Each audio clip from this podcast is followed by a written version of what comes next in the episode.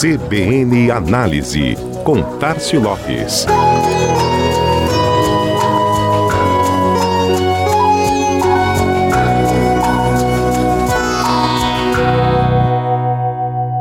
E vamos para as últimas das redes sociais.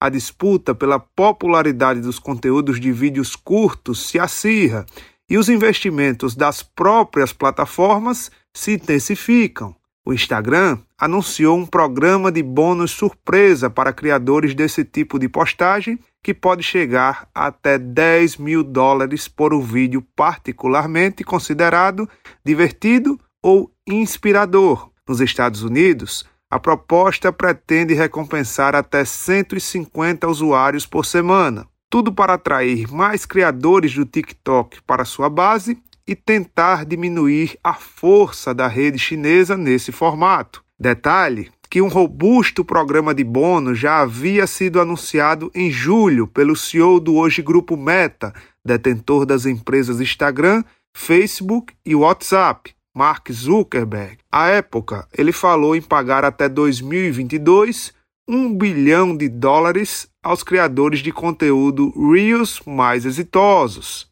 Naturalmente, os conteúdos teriam que ser concebidos dentro da funcionalidade Reels do Instagram, sendo aqueles importados com marca d'água do TikTok ou Quay desconsiderados para a recompensa e até freados no seu alcance dentro da plataforma. Outra rede que ofereceu recompensa foi o YouTube, em agosto, e também focada no mercado americano. Incentivo de até 100 milhões de dólares para o YouTube Shorts, seu formato de vídeos curtos. Mas vale lembrar, o próprio TikTok lançou em março seu fundo para criadores de conteúdo, estimando um desembolso de 300 milhões de dólares em até três anos. Mas qual o objetivo de todo esse investimento? A resposta é propaganda. Quanto mais influenciadores e criadores de conteúdo postando materiais relevantes e que engajam frequentemente, mais atrativo para anunciantes e parcerias pagas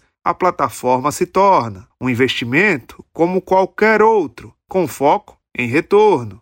E audiência, um investimento como qualquer outro, com foco em retorno e audiência. Afinal, onde tem audiência, tem anúncio, tem propaganda. Este foi mais um CBN Análise. Tárcio Lopes da Chama Publicidade para a CBN Maceió.